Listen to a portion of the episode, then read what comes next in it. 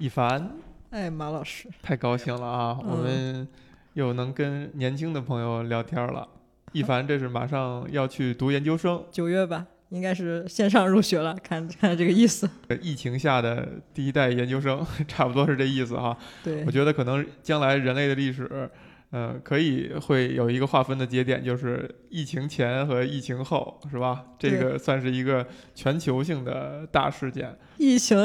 来的来的太突然，而且又很漫长，然后把很多的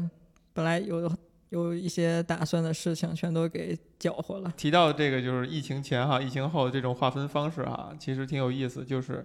呃，通常情况下，就如果是喜欢科幻小说的人的话，嗯会经常会很熟悉这种划分方法。就在很多科幻小说里，他会把一些人类历史就是共同发生的一些大的节点当做一个节点，然后在形容历史的时候都是用这个这个节点之前，这个这个节点之后。嗯，呃，疫情这个事儿呢，就是如果不是真正发生在咱们身上，特别容易让人想到好像是某个科幻小说或者科幻电影的情节，包括大家也都会热炒那个叫什么感，叫什么传染病，还还是叫什么那个电影儿，嗯，呃很科幻，很很缥缈，就觉得好像离我们很远，但没想到现在我们就赶上了这个。我不知道那个一凡你怎么样啊？反正我在看科幻的电影啊、科幻的小说的时候，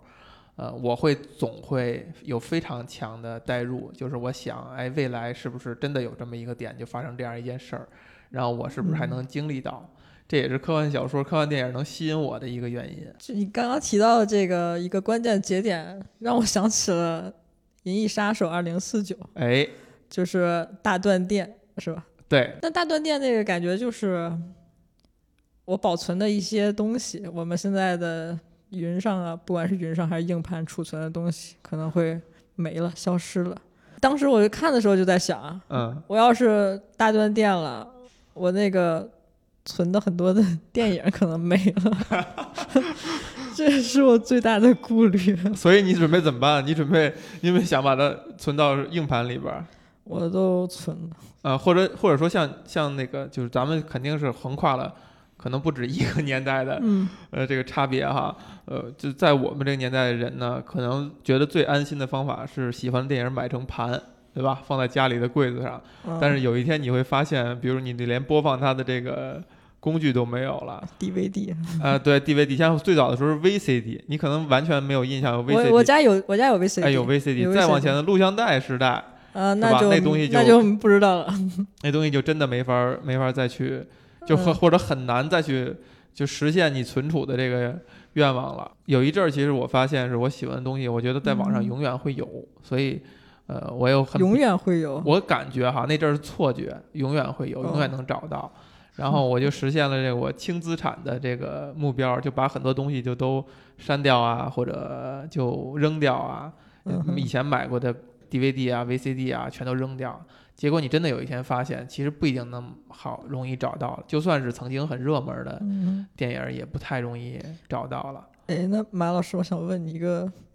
有点私人的问题，哎就比如说微信的这种聊天记录，你会存吗？哎，微信聊天记录我是一点儿也不存，一而且点都不存。而且我属于是，如果我跟这个人对话框已经已经，比如说比如说我跟一凡哈，咱们约约着一块儿要聊天儿，可能这段时间咱俩对话框是存着的，但嗯一旦这个事儿完成了，我就立刻就删掉了。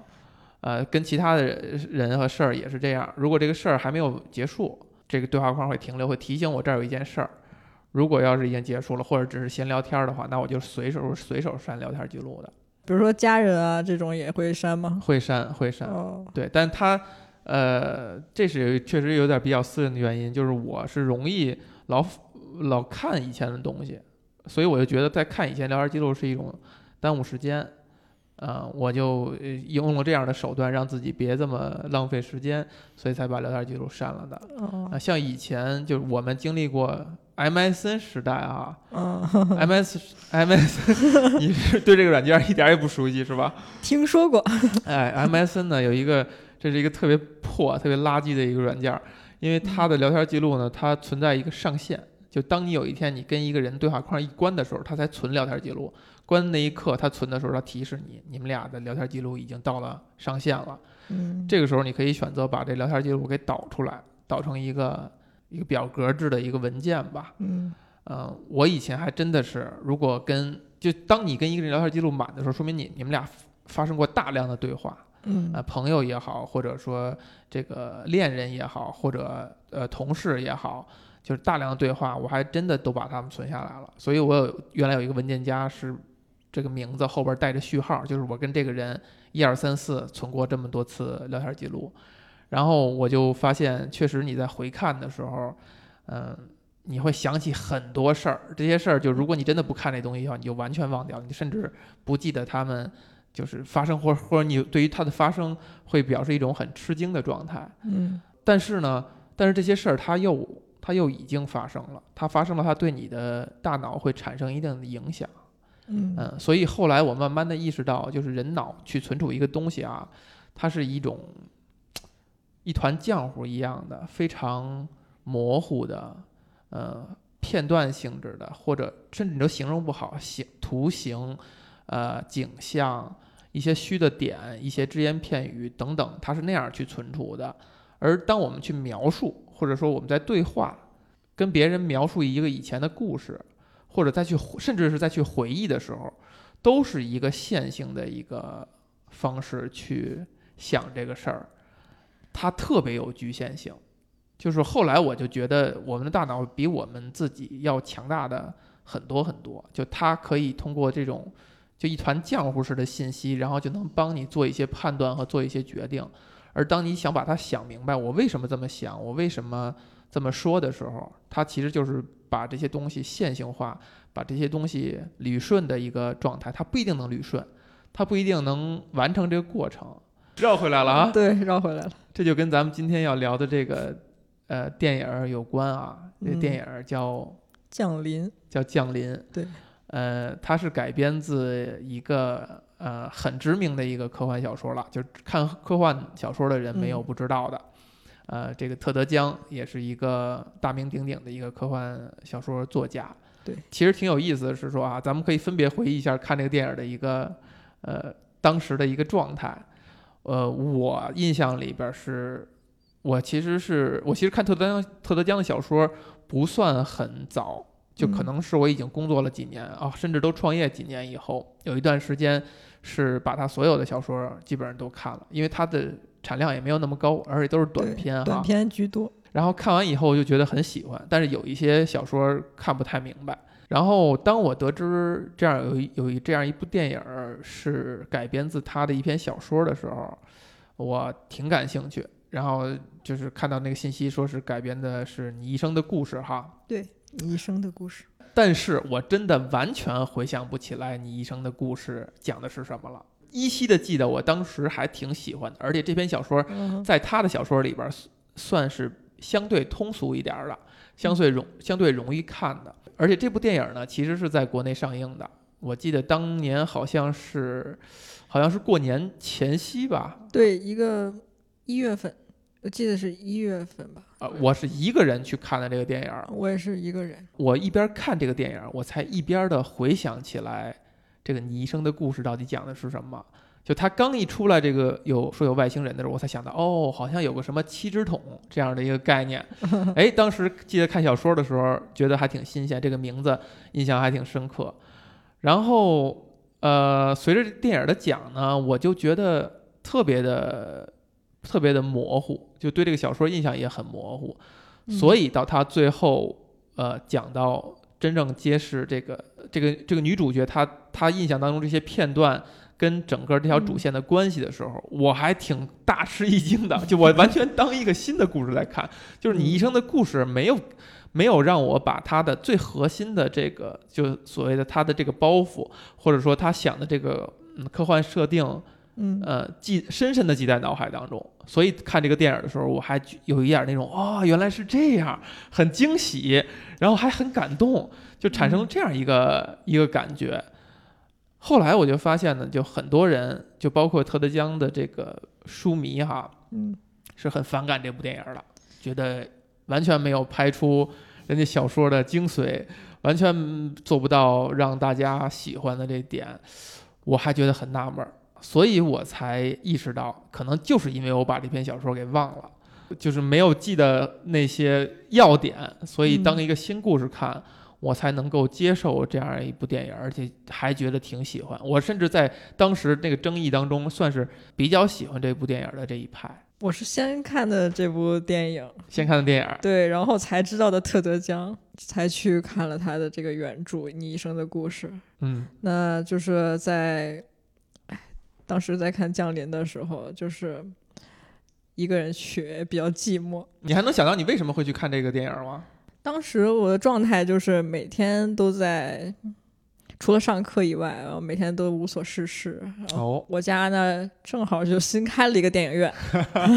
新开了电影院，然后办了一张年卡，然后就只要有有一些电影上，我就会去看。然后这个就是随机就看到的，也没有特意的去提前查一些资料啊，就是这种。然后当时也没有什么朋友，就是没有太多联系的。就是平常联系的朋友，然后去看了之后，对我感觉冲击还是挺大的。哎，冲当时当时的感觉啊，当时的冲击就是觉得挺大，就是觉得我为什么每天这样这样过日子呢？哎，嗯，对，然后我就开始。所谓意有那个有意识的进行了社交活动，哎，这个说法挺逗啊。对，这中间的关联是什么样的呢？就为什么说看这个电影让你产生了这样的想法？他是说让你意识到了生活的美好，还是怎样？还是真的是这个电影它表达了哪些东西跟你刚才说这一点是关联的？我觉得生活还是老样子，生活还是老样子，生活并没有变得美好，只不过就是我。之前就是很胆小，一处于一种特别害怕面对这个糟糕的生活的这样一个状态，然后所以我就把自己藏起来，什么都不去面对。嗯，然后看完了这部电影，因为那个女主嘛，女主她是已经能够预知到她的那个孩子以后会，呃，再出现一个事故，然后去那个就是离开他，然后但是她还是愿意去。结识这个他的这个爱人，并且和他生下这个孩子，这个我就非常的觉得很冲击，觉得很冲击。就是我明知道我的这个我即将拥有这个小孩会离开我，在他很年轻的时候，他的这个生命并不是特别一个完整的，就是突然就走了。我觉得。如果换做我的话，就是我觉得对他来说可能也不是特别的公平，对这个孩子来说可能也不是特别公平。对我就是他这个丈夫而言，这段婚姻也并不有，并不是特别的幸福的，关系到一个家庭了嘛，家庭就是破碎了。嗯，然后我还要去开始这段，嗯，然后我就觉得他特别有勇气。当时看的时候就觉得他特别的，怎么这么勇敢呢？他是。到底是为什么呢？嗯，然后就会心里就会有疑问。一开始是疑问，就是给我带来冲击，就是他怎么他怎么这样，和我就完全不一样。我是就是我都可能不知道以后会发生什么，然后我都不不去开始。嗯，对，然后就是去看了他的原著，才才了解到就是他这样的一个心态的变化。就是如果拿电影跟原著来比的话。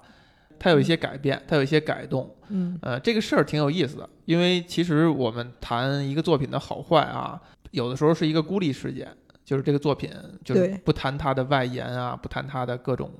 呃，跟它有牵连的东西，嗯，呃，这样去谈。有的时候呢，你避不开。就拿这个电影而言，如果真的就像我说的，当一个新故事来看，就就我当时的心态，虽然我看过原著，但是因为呃可能时间的原因，或者说我看。我看书就是记不住很多事儿的原因，我忘掉了。然后我当一个新电影看，我还是很喜欢的，把它当一个独立的东西来看，我还是很喜欢的。嗯。然后你再对比原著的话，当然你会看到它所所谓的不如原著的部分。嗯。就是你你就会去揣测这个创作者哈，既然这个导演是一个能拍出好东西的导演，这电影当一个新故事来看，你会觉得很好看。为什么他会去改？就是你会去从正面的角度去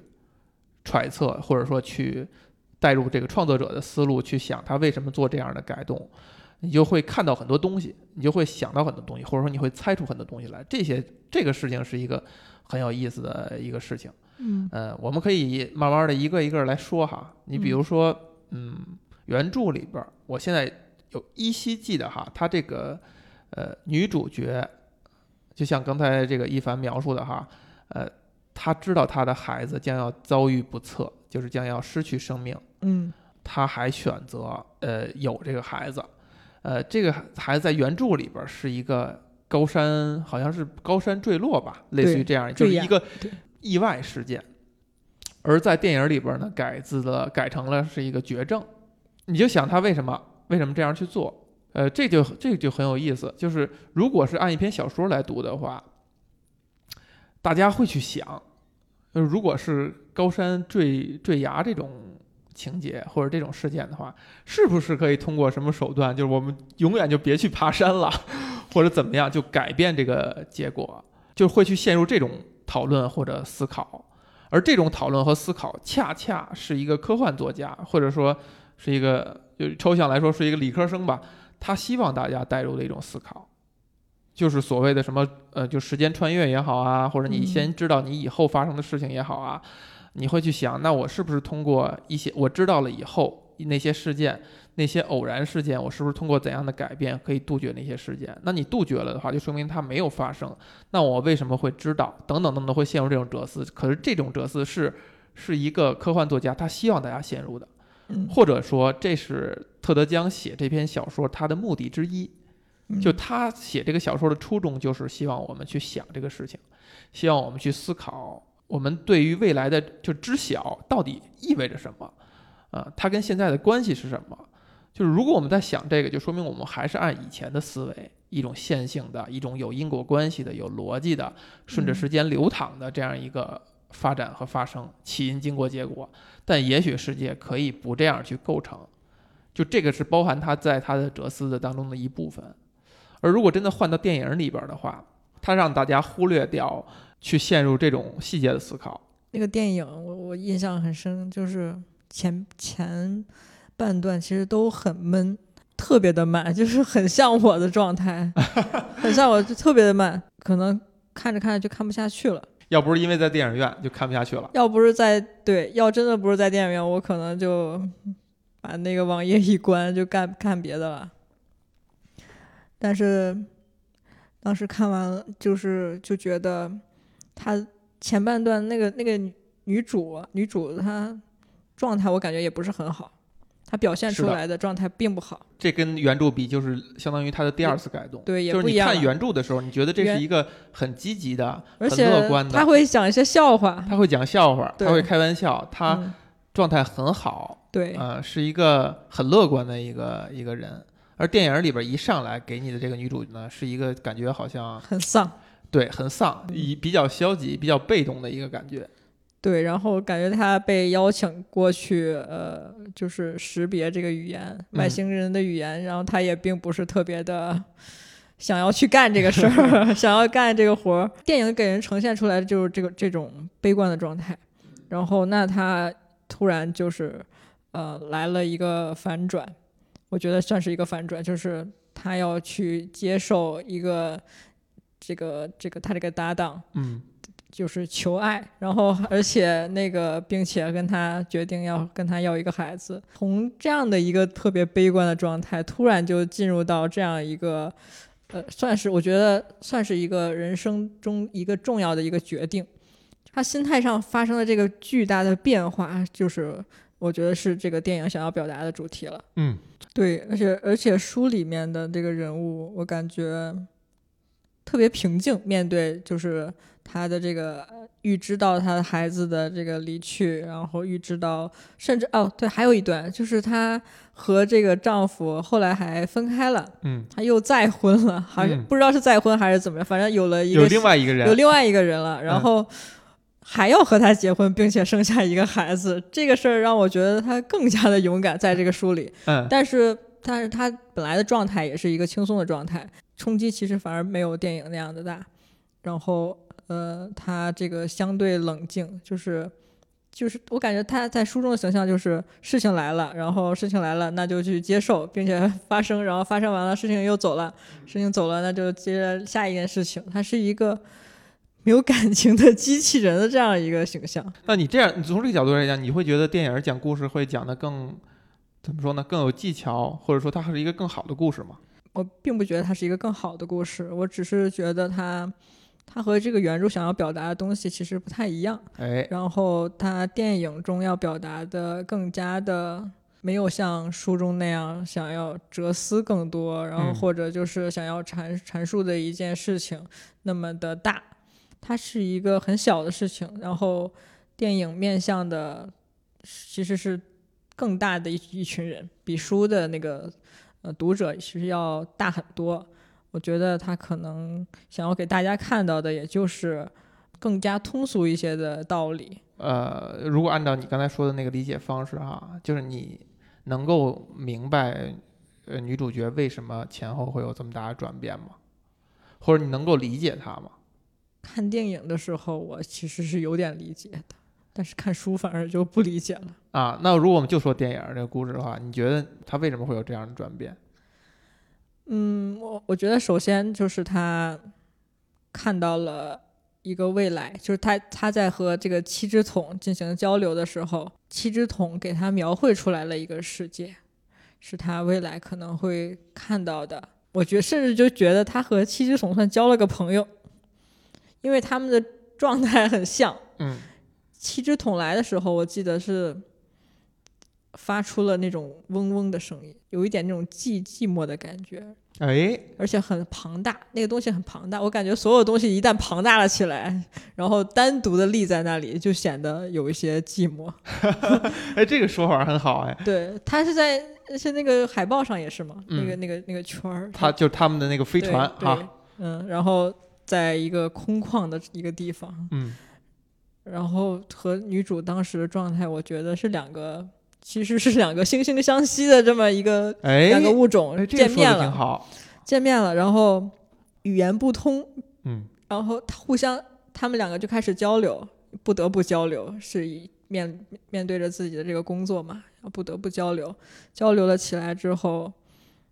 才有了他的这个转变。那么我觉得最重要的就是通过交流，所以这个女主发现了更大的世界，或者就是发现了。一个能够让她更释怀的东西，那就是，嗯，去交流这件事本身。其实我们就算是说同样的语言，嗯，我们可以很自然的知道对方每个词儿是什么意思的前提之下，你发现有的时候交流起来，你还没有完全明白对方的意思，是很费劲的。或者说，或者说，第一是你可能表达出来就已经很费劲了，就是你通过线性的语言去讲这个事儿的时候，它也许只是你想法的。非常片面的一部分，这就是我刚开始说的，就是可能一个想法或者一个感觉在脑海当中，它是一种一团云雾一样的东西存在着，嗯，然后你在试图描述的时候，它有点像，就是物理学上那个，就是你观测，就观测那个，呃，电啊电子也好还是量子也好，咱不是。就暴露了，不是这个大学不是理科生啊，虽然高中是学都是文科生。哎，你在观测的时候，这个这个东西它就坍缩了，它就它就确定的表现了一个形态或者一个位置。嗯，我觉得我觉得有的时候语言就是这样的，就是它在你这个这个想法这个感觉在你脑海当中的时候，它是一个它是一个似是而非，它是一个模糊的状态。但你一旦要把这东西表达给别人的时候，就确定了。对，你就让它坍缩了，就它只。代表一个具体的意思了，对，甚至有的时候你语言你可能找不到合适的语言，你随便拉了一个词儿以后，这个词儿反而成为了你这个的想法，你那个想法就被具象化了，但它已经不是原来的你那个想法了。这个前提还是在我们把这个信息往出倒的这个过程当中，都有可能存在了它跟真实你脑海当中的感受和想法的那种损耗，或者甚至是差异，而且大部分人哈。这是这个，我觉得是一个就不没没法抬杠，就大部分人他会去维护他所说出的话，潜意识里去保护他所说出的话。就也许他当时用这个词儿不准确，但是既然已经说出来了，他潜意识里就在维护，对，然后就在解释他刚才那个词。然后如果对方表示质疑的时候，他就会想出更多的理由来去呃保护和解释他那个词。这个时候可能就真的离他最早的那个感觉就越来越远。嗯啊，这还只是仅只局限在我们把这个想法倒出来的这这一刻。当这个想法说成语言以后，到对方的耳朵里，我们经常能发生，就是就是你看一段话的时候，你第二遍看，你发现你第一遍看你停留那个印象是错的，或者说你有一些词看错了，有一些否定啊或者什么，你就给它看拧了，就会吸收到一些错误信息。其实听人说话也是这样的，就是你这个话，你如果把它录下来，你再听一遍，也有可能你就觉得，哎，第一遍我好像听错了，我好像理解错了，这又有一定的损耗。嗯再加上你最后你对这些词的理解，就是每个人对每个词的程度的定义和理解是不一样的。然后你吸收这个想法，你你在形成你脑海里边那个感觉那个云雾的时候，又有一层损耗。所以经过了很多次损耗以后，我们发现我们会我们在会交流的时候，在在说同样的语言的时候，仍然不一定能够理解到对方的表意，不一定能够完成一个非常高效的交流。光这样说没意思，就是更有意思是在于，如果我们用自己的不熟悉的语言，就是如我每次出国的时候，跟一嗯些就是外边儿这些老外聊天的时候，我发现一个嗯特别有意思的事儿，我们我们的地位对等在于英语都是我们的第二语言的时候。嗯而且还不能是离他们很近的，你比如说跟欧洲人哈，荷兰啊，什么德国人，他们非常熟悉英语的这个人的话，他他的跟他的这个母语相对接近的时候，还不是很地对等的地位。但是如果一旦是日本人，日本人，他的 他可能母语跟咱们的接近程度更更接近一些哈。比如说俄罗斯人啊，嗯。东欧人嗯。或者这个南美，就是西班牙语系的，就是南美人嗯。等等，再去交流的时候，你发现你的地位格外的对等，而且大家都是绞尽脑汁儿的想理解对方的在说的话，以嗯及非常耐心的用简单的自己能驾驭的词汇去传达这个意思。你发现那个时候的交流和沟通是反而是更顺畅的，就反而是更认真的、仔细的，然后专心的去理解对方的话，并且表达自己的话。嗯那个传递信息的效率啊，甚至可能强于，比如我们都在用母语来交流的时候，大家一听一过的那个效率。就比如那个时候，我跟一个南美的人在聊足球的时候，嗯真的，如果是聊到同时喜欢的人的话，会很激动；然后聊到一些分歧的时候，是会能够清晰的，就是很认真的去听他为什么喜欢他，而为什么我不喜欢，等等这些意思。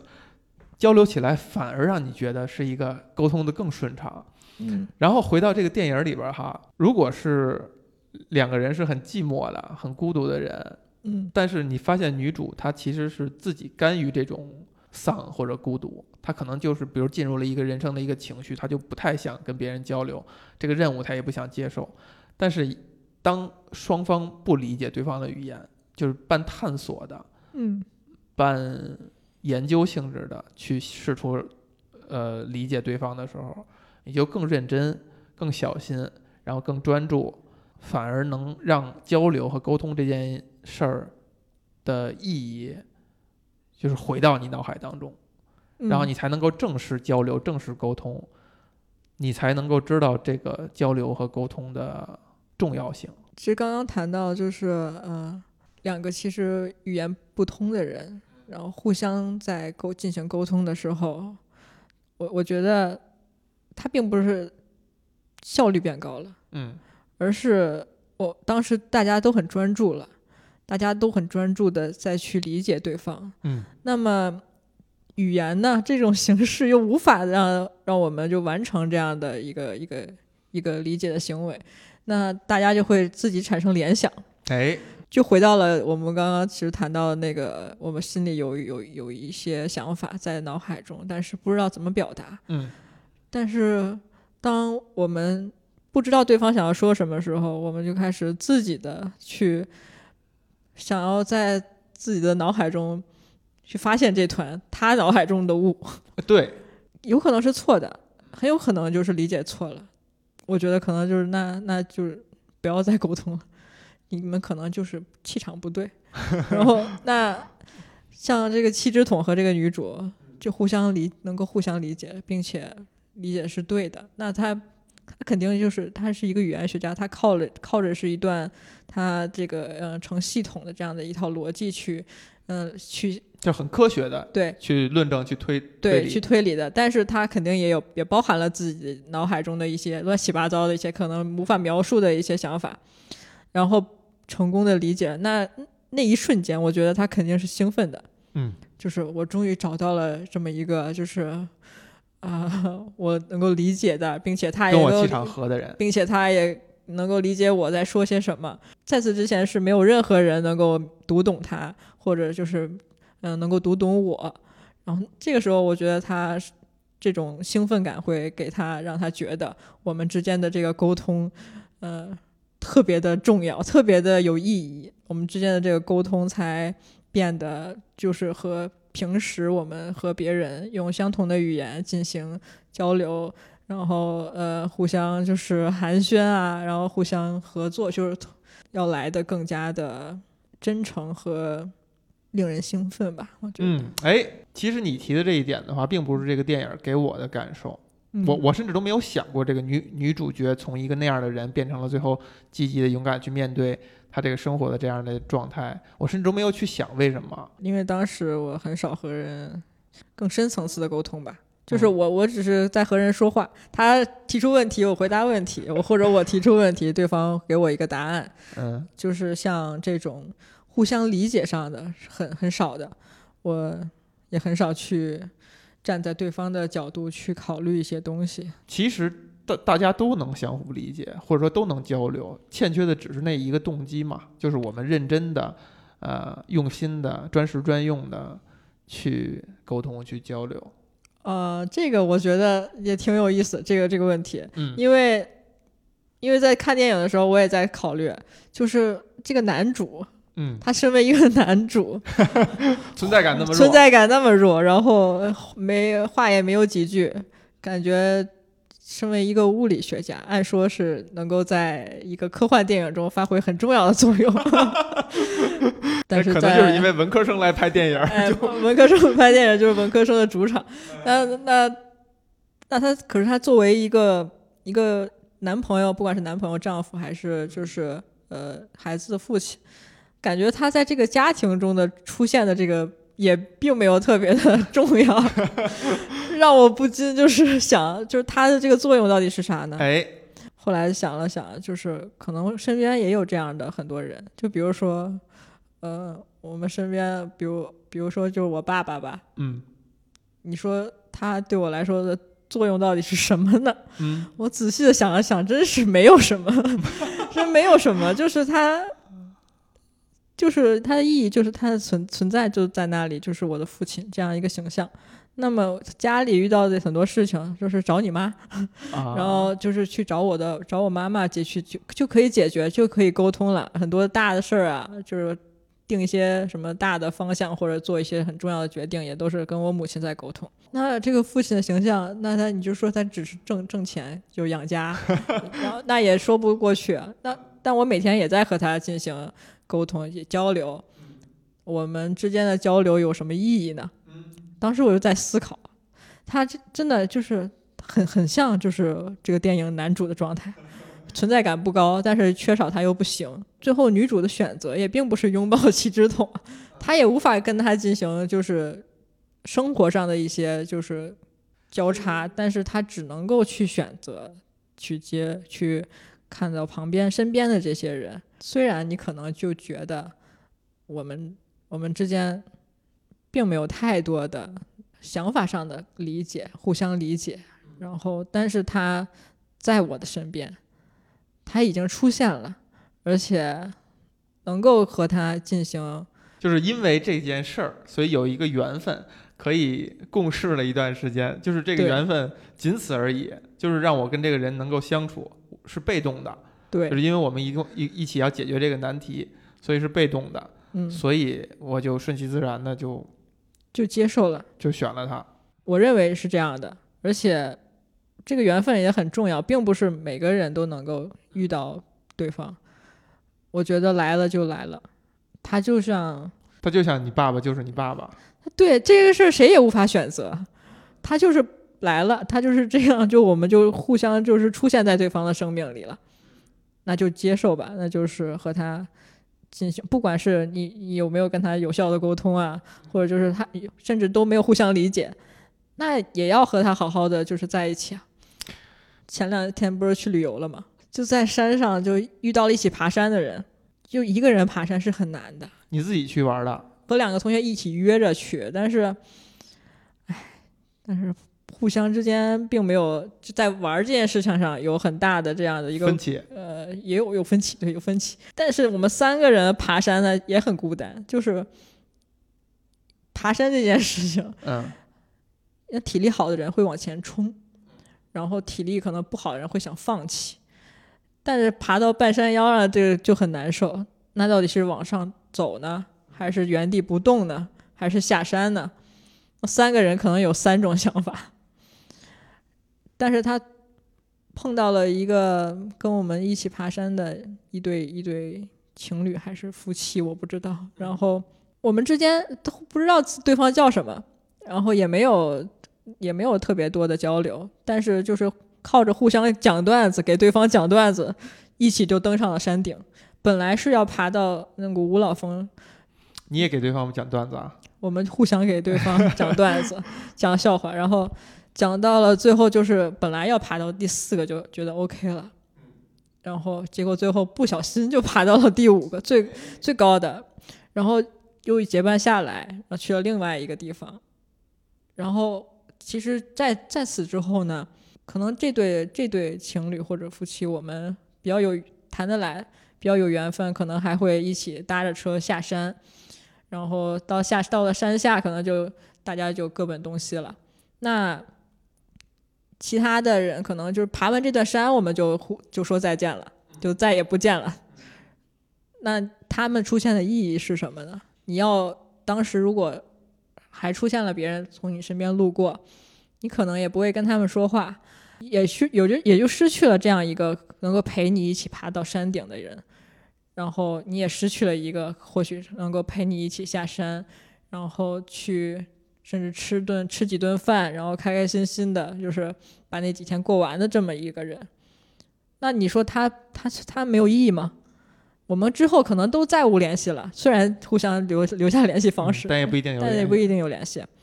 但是它存在的意义就是陪你，其实就是走完这段路。你这段路，我觉得谁陪都行，但是他就。恰好出现了，他恰好出现了，然后我也恰好在那段时间张开了嘴，去跟他进行了沟通，就是你在你在哪里住啊什么的，你叫就是爬到山，然后这两条路该怎么走啊，然后可能他给出了一个答案，让我们就开始有了这个沟通，然后才有了这段关系，就是很短暂，但是我觉得也是必不可少的，因为我之前是一个就绝对不会张嘴的人。为什么会存在这样的差别？就有的人就觉得他很自然，有的人呢就觉得他是需要，呃，勇气也好，还是说需要一定心理建设也好。因为我知道他会走啊，啊，就是我知道总有一天他会离开我的生活，我很害怕失去，或者就是因为人总是会变嘛，那可能会到了一个节点之后。然后发现我们其实并不是对方，其实彼此心中想象出来那个样子。嗯，然后你会很害怕，就会互相感到失望，然后也有可能不是失望，就是觉得哎呀，我们本原来不是一个世界的人啊，就是这样，那就好像否定了前面的所有的关系啊。我就觉得可能这段关系就是徒劳的。那我。当初为什么要开始呢？或者还有一种想法，有有时候更多的会出现在我心里，就是有什么意义呢？就是，嗯，就觉得没有意义啊。我跟你说话，我们在这件事情上沟通，然后就 OK 了，这件事情结束了，就像你删那个聊天记录一样，嗯，可能就是你是我删去的这个聊天记录，但但你先要开启一个聊天记录。对呀，所以我都知道我要删了，你还占着我的内存，你还浪费了我的流量，就是 干脆就不要了，就是何必呢？给自己添添烦恼，或可能我们之间还会有矛盾、有摩擦。所以后来这个问题你就想明白了。对这个，对之前这种想法就现在就嗯不会有了，就是来了我都欢迎，然后不管是你你能不能跟我聊得来，都要先去试一试。你说的这两点都是这个电影里边，可能我就不会太注意到的这个点啊。嗯，如果我们回到这个电影跟跟这个原著的一个对比啊，你发现它的重心是不一样的哈。嗯呃，原著其实是它其实是希望你去想，就是如果一旦就是我们的语言对我们的思维的局限是不是很大？嗯就是我们的我们的语言的方式，就是线性的、前因后果的描述出来。因为它是线性的，所以就有开始和结束的概念，它就是一个有一个方向的，嗯导致我们考考虑事情、考虑或者记忆事情，就是按这样的方式去记录和记忆。考虑事情也是让这样的前因后果这样去嗯去考虑。那如果呃有没有存在一种其他的方式，或者说世界用一种其他的方式去定义，它跟现在这个线性的结果就完全不一样。所以他抛了这样一个点，就是如果你一旦熟悉了那只那个那种方式的语言，就是一个信息呱唧一下全扔给你。嗯呃，其实我我在看电影的时候，我看到一半儿的时候，我回忆起来这你医生的故事，我把它理解成讲的是。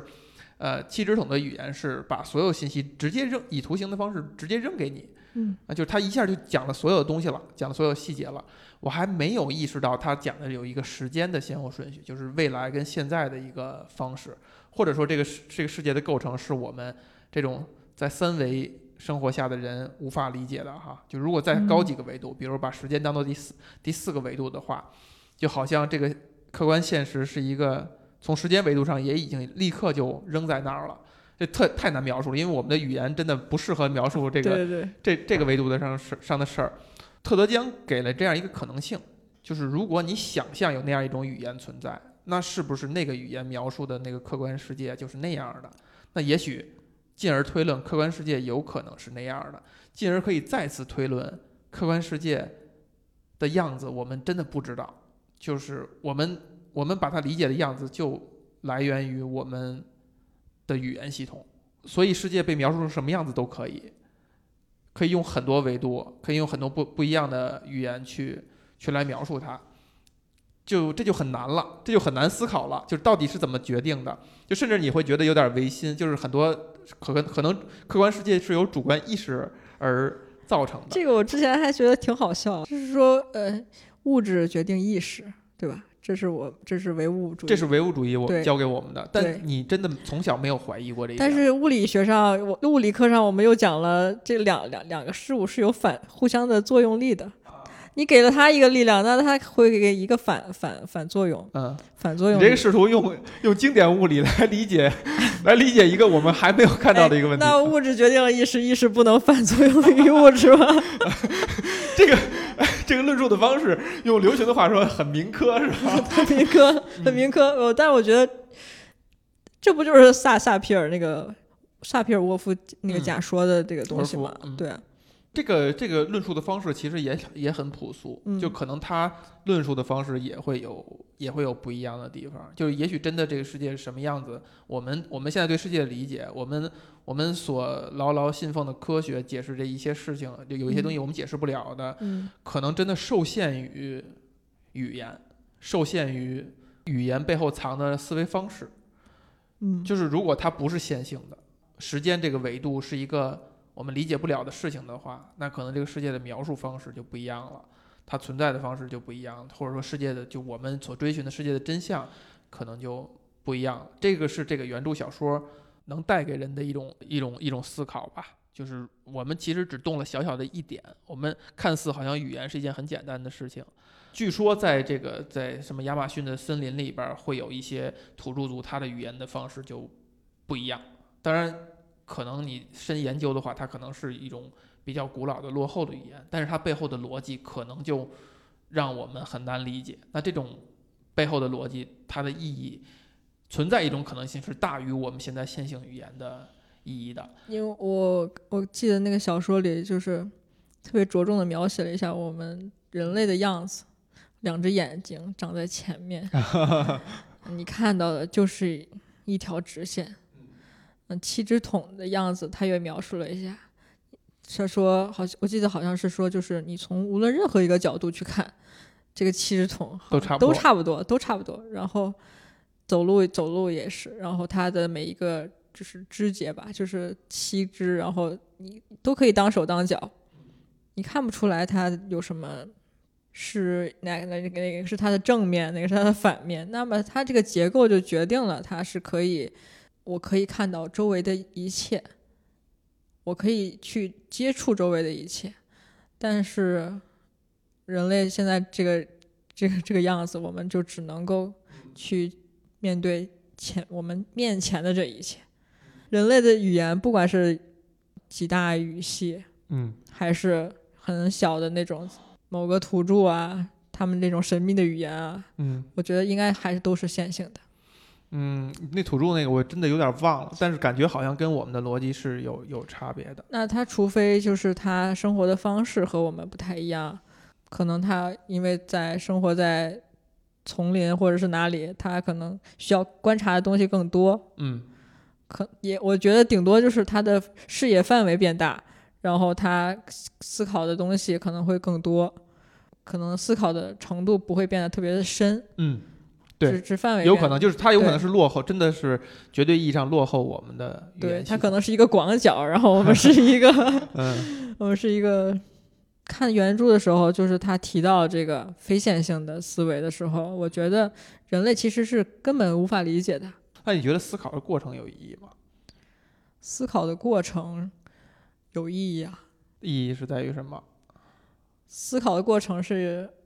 这可能理科生跟文科生就他对于这个意义的解释就不一样了。理科生可能就觉得，那我们就是不了解这个世界，也许那个就是成立的。那我们思考的过程就是去探寻、去去试图证明那个东西到底存不存在，就是不是能把它科学化。而文科生呢，是可能是通过这个思考当中获得一些能够影响现实生活的，比如说就你说的，就是你看到的他，他可以愿意鼓起勇气怎样怎样怎样。嗯，这个可能来自于对这个事情的思考的过程。我认为所有的理，不管是理论的探索还是什么，最终都是指导我们生活的。呃，这个就真的是理科生就不怎么可能不会这么去想。理科生真的不会这么去想吗？因另一篇科幻小说啊，好像是刘慈欣的吧？呃，朝闻道，就是我们哎，朝闻道，夕死可以是是谁说的来着？孔子吗？这个有点胡说八道了哈。朝闻道，夕死可以，就是很多人，就甚至比如说探寻，就所谓的理科生吧，咱们就拿简单的那仨字儿来指代，生命的意义就在于我知道那个事情，就是到底宇宙万物是一个什么状态。他不是指导他自己生活，就是你只要告诉我，那个小说写的是，是我忘了是是是神还是一个外外星文明来到地球，它有一个高台子，你只要爬上来，我就告诉你这个宇宙的终极的意意义。嗯，那穷穷极一辈子去研究一些这个问题的人，真的愿意爬，就是爬上去，哪怕我这代价就是你爬上来以后你就立刻就死了，你知道以后你立刻就死了，那真的就很有很多人愿意。那你说他知道他的生活吗？不知道他的生活，那可能就是他想要知道这个事情，就是你告诉我这个事情。我就觉得这个这种谈论，这种这种说法，就是嗯 有点搞笑，有点搞笑有，点搞笑。就是也许宇宙，比如说，因为特别简洁，没准就是一个公式就能把整个宇宙宇宙造出来。对，但是问题就在于我们就谁都是未知，对这件事情谁都是不知道的。那你当然就可以这样说了。如果哪怕真的有一个人，或者是有一个地方，你去了那里就可以知道了。我觉得人人们在这条路上，永远都是在路上，不会有人真正到达的。而且嗯到达了之后，他就死了。那嗯其实对于对于任何人而言还是未知的，因为他已经消失了。嗯，对，是的，所以他对任何人就，但他满足的就是我这个个体，我知道了，对啊，所以他满足的还是对自己的这样的一个，是，但是他不知道他不知道他的生活，或者说他对他他他觉得生活他也没有意义了。你看，我们我们陷入这样的讨论哈，嗯就是说回来，这个点就在于为什么原著小说是这样一个，他其实没有给答案，他其实给了你一个思考的一个点。呃，你可以去顺着他的思路去想下来，这就是让他兴奋的事情，这就让这个小说作者他想去写这篇小说的原动力，就是我想到这么一个点，如果我们用我们打破语言系统，我们怎样，我们换一种思维方式的话，是不是有能让你引发刚才咱们谈的那些思考？嗯而如果真的是改编成一个要卖票让人来看的电影的话，他就势必要去，不能让你只陷入这种思考，或者说不能让所有人在第一时刻就陷入这种思考，因为第一这个思考是没有是不给答案的。是不给结果的，甚至有的人会觉得，就比如说，你会觉得这种思考可能就不太有意义，呃，或或呃，与其他人吧，会觉得这种思考没有意义，因为它它好像没有一个指向性，所以它会改成是一个最后落到了一个比较通俗的一个感觉，就是我在我看来，或者说在其他广大的人看来，他他最后落到的是一个沟通的问题。我有我有一个问题，就是为什么这个电影叫《降临》呢？原著却叫《你一生的故事》。我看到一个小的八卦是说，本来这个电影想叫你一生的故事，嗯然后好像是说试映的时候发现效果不好，大家对这个名字可能不太感冒。我不知道他这个结论怎么得到的啊？也许这嗯就是一个小的八卦，一个大家杜撰出来的一个情节，一个嗯一个小的细节。然后后来他改叫降临。我为什么不相信这个说法？嗯我觉得这俩这俩故事，除非电影回去又去剪了一下，但我认为这俩这个原著小说跟这个电影讲故事的方式就不一样。就原著一上来，其实就是像是这个女主角在给自己孩子讲她一生的故事，嗯就有这样一个出发点。只不过她可能，她你一生的故事这个点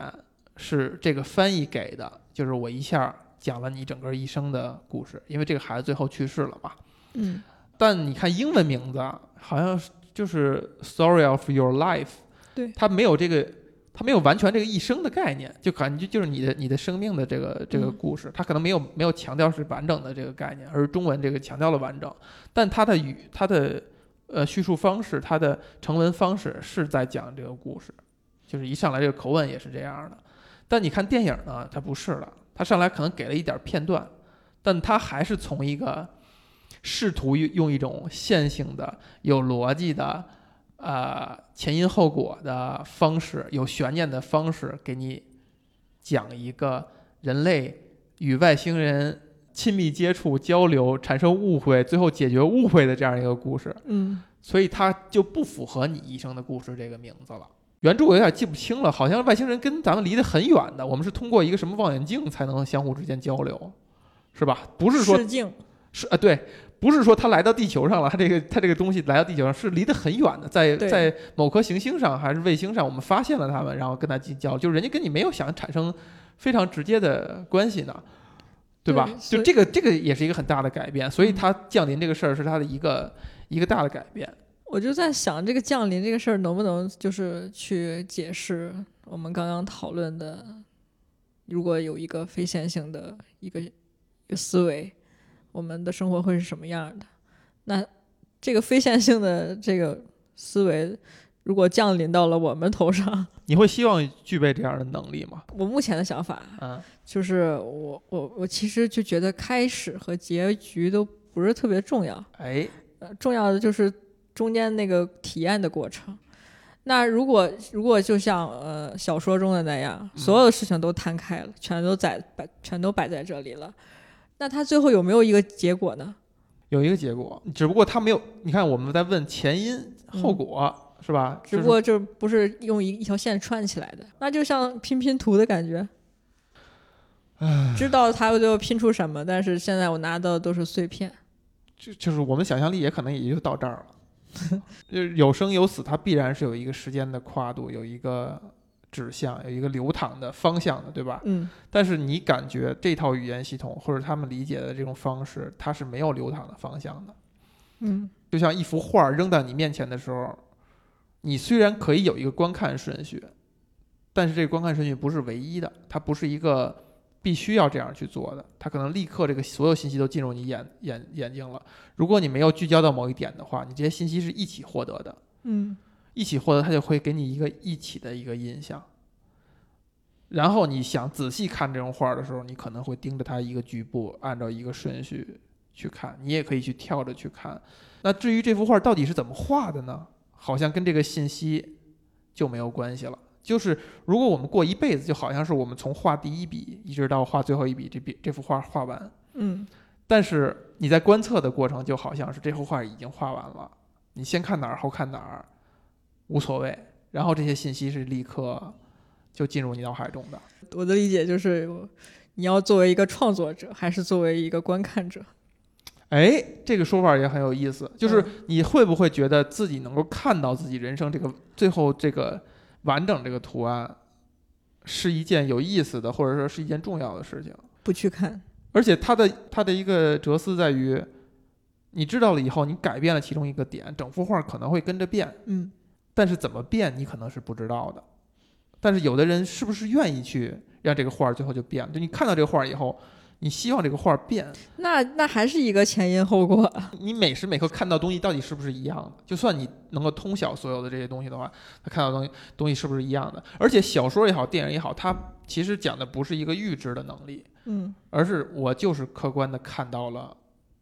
整个经经过，嗯那这个经过就已经是一个客观事实了，并不是我预知到的客观事实，而是我看到的客观事实。我觉得那就和画下人生第一笔到最后，然后获得一幅画是没有区别的。对，它就是这幅画，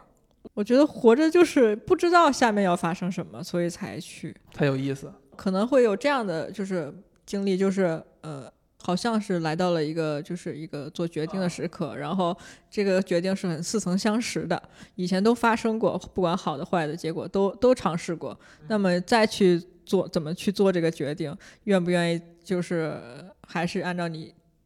就是你不管选择哪条路，都是你曾经过似曾相识，都似曾相识的，你你你你还要去做这个决定吗？或者或者就是你愿意放弃做决定的机会吗？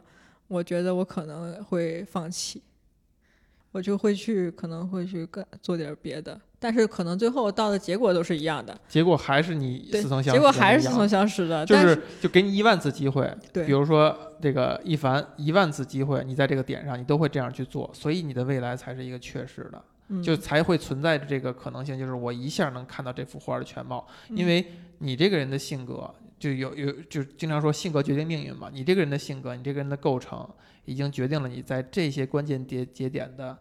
每去迈的那一步，它构成的是一个非常确实的一个一个经过。就算你觉得你是做了决定了，但其实这个决定可能是一个必然。对啊、那我就是这样渺小，我无法。对，那你这样的话，你会是一种你觉得兴奋，还是觉得就是很无力？我觉得对我来说还是兴奋的，因为我不知道，对，没有人告诉我，嗯，就我就可以。那如果有人告诉我，就是你做的这些事儿都都是都是什么？哎，那那我是不是就违背了自己的初衷呢？就是，呃，就是违背了自己就是想要去沟通的这个这个初衷。哎，这就是我刚才我觉得想我们可以指向那一点，就是回到你最开始说的，你看完嗯这电影以后，你觉得反而给了你一些变化，给了一些力量，嗯，真的是这部电影给你的吗？还是说，其实你无论怎么样，以后都会走出这一步，只是恰巧这部电影儿这个时间点赶上了你自己给自己这样一个决定，只是现在你把它归因到了这部电影儿，就是你靠自己的力量，你也可以做到的。我觉得是不看这部电影可能不会有这样的结果的。可能不会有，对，可能就是另外一种人生了。我觉得每天发生的这些小事儿，就是组成了我的未来和现在。那看这个电影是必然的吗？那就变成一种偶然了。对呀，都是偶然，不知道哪件事情就有改变。对呀、那你看这样的话，就跟刚才谈的又不一样了，就是它好像是偶然的。那也许，比如真的没有平行世界里没有你没有看这个电影，真的你后来的人生就就会不一样吗？还是说，如果不是这部电影，可能会是某一本书，可能会是某跟某一个人的某一次聊聊天儿，嗯可能会是你吃的某一个某一某一个东西等等。我一开始说的就是指导我生活，就是最后这个样子，不管是变成什么样子，我觉得我都接受，因为我没有办法不接受。那么我现在能做的就是遇到了一个事儿，通过这个事儿，我能够得到些什么，然后这个事儿能够让我继续走走下去，把这条路走完，不管最后这条路走到哪儿。